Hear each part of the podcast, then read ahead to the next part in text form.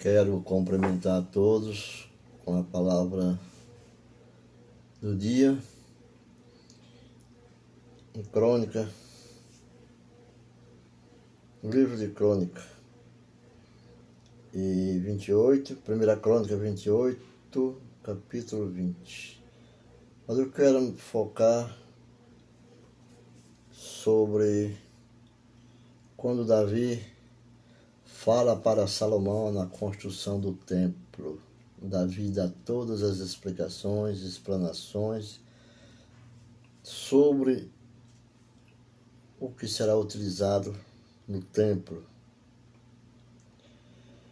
Davi continuou dizendo a Salomão: Seja forte e corajoso, e faça o trabalho não tenha medo nem desanime, pois o Senhor Deus, meu Deus, está com você. Ele não o deixará nem abandonará durante toda a construção do templo. Porque as divisões dos sacerdotes, dos levitas, servirão no templo do Senhor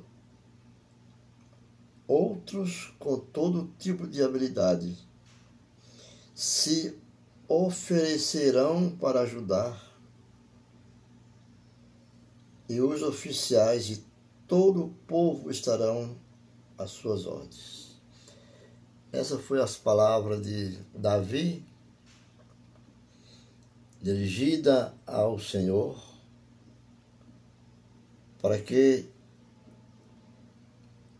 desse proteção à construção do templo da igreja do Senhor, o templo de Salomão.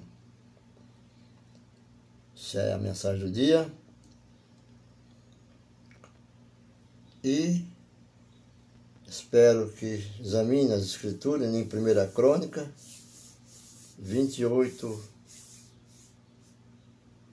verso 20 e 21.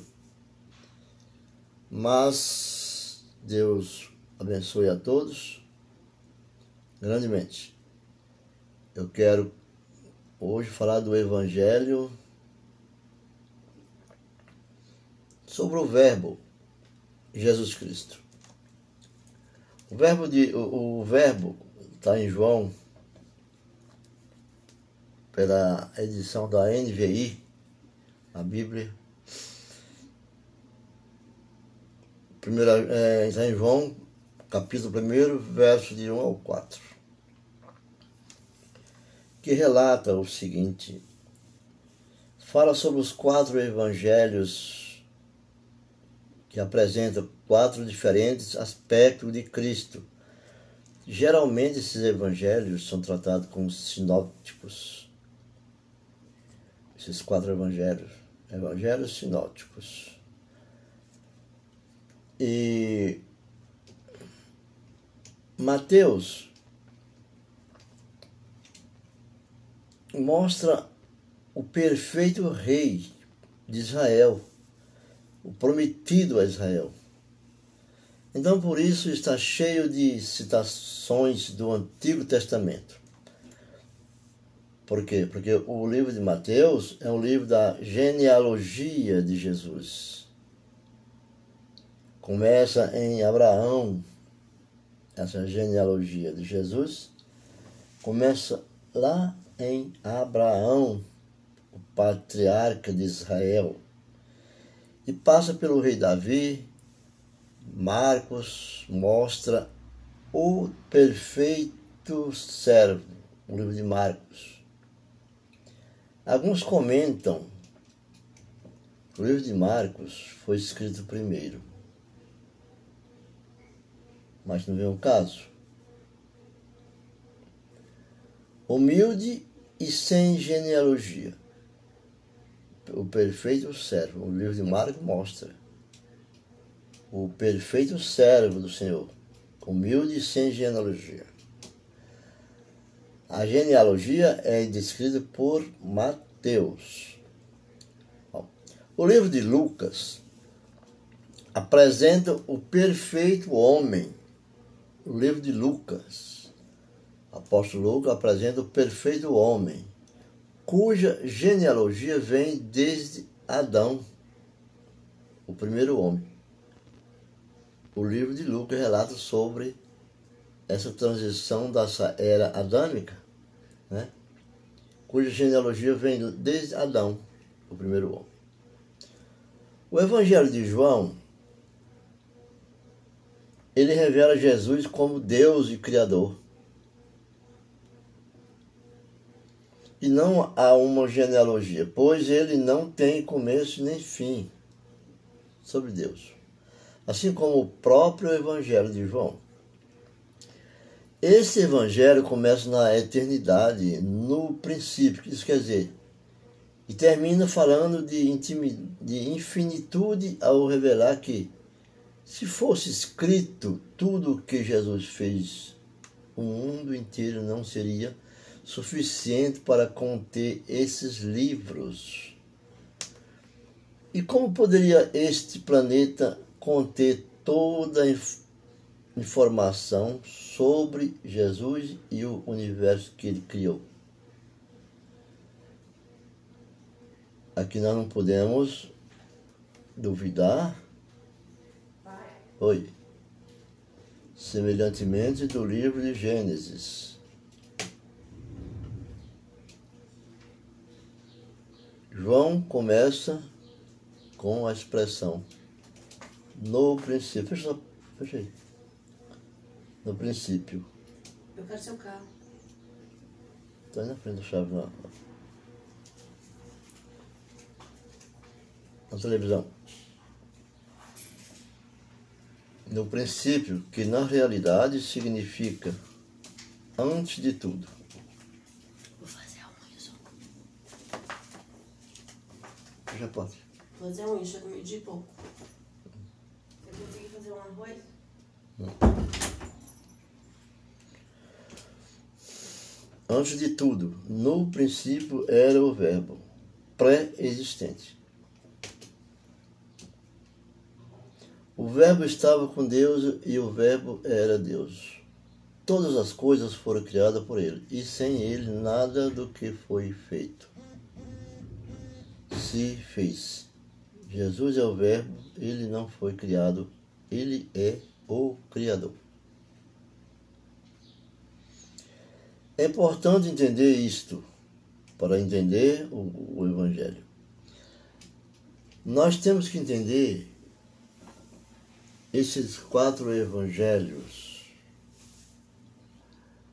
que muitos citam passagem de outros, mas com pensamentos de época e acontecimentos que foram muitos, como disse, se tudo fosse escrito, entre o céu e a terra não caberiam os livros das palavras do Senhor. Na primeira epístola ou a carta de João, ele diz que todo espírito que confessa que Jesus Cristo veio em carne procede de Deus. Mas todo espírito que não confessa a Jesus não procede de Deus. 1 João 4, versos 2 e 3.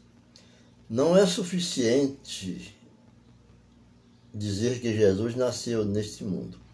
É necessário confessar que ele veio em carne, o que pressupõe sua pré-existência à natureza eterna. Cabe aqui também uma explicação para você entender a expressão vida eterna. Sempre que ela aparecer ao longo do Evangelho, preste atenção, porque ela aparece ao longo do Evangelho. Vida eterna. Nós temos sempre essa citação, essa palavra. Além de estar escrita, muitos pregadores revelam esse lado nas suas pregações e orientações. A, a vida eterna é a segunda vida. A morte nesse mundo física e vem para uma vida eterna. Sempre que aparecer no longo do Evangelho, devemos lembrar que é a vida santificada ou a vida que não for santificada. Vida eterna não é apenas uma vida que nunca se acaba. Já que a Bíblia diz que o homem, a vida do homem é eterna. Né? Mas as pessoas que não creem em Jesus não têm vida eterna. Para Jesus, ela acaba. Para Jesus, essa vida eterna. Mesmo assim, elas morrerão. Ressuscitarão as pessoas que não estão em Cristo, morrerão e ressuscitarão em um corpo tangível e, e viverão para sempre no lago de fogo. Esse lago de fogo é um lago que vem para um julgamento de sofrimento. Nenhum de nós é eterno e nada é eterno. Apenas Deus que é. Ele é eterno. Todos nós fomos criados para nunca mais deixarmos de existir. O que significa que temos, por natureza, uma vida perpétua, mas não eterna. Porque a vida eterna é heredada após a salvação com o Senhor. No versículo 4 diz que nele, em Jesus, está a vida, a vida, vida eterna. A vida e a vida era a luz dos homens. Além de Criador e sustentador de todas as coisas, Jesus é também a origem e o autor da vida. Lembramos que Jesus é Deus personificado em carne nesse mundo. Seja ela a vida natural, que todos os seres vivos têm, todas as espécies, ou a eterna, um privilégio apenas dos que nascem de novo. Nascer de novo é aquele que vem para Cristo, os separados, vem para fora, fora deste mundo. Ainda que estejam nesse mundo, mas estão sendo preparados, estão em Cristo.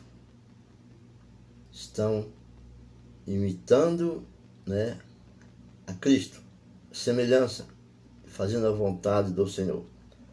Se você buscar pela expressão vida eterna em uma Bíblia digital, né, que a maioria das pessoas usa, então aprenderá que a vida eterna é uma dádiva, uma bênção de Deus. Ou seja, você recebe de graça, não por seus esforços, que é algo que você pode saber agora, mesmo se tem ou não.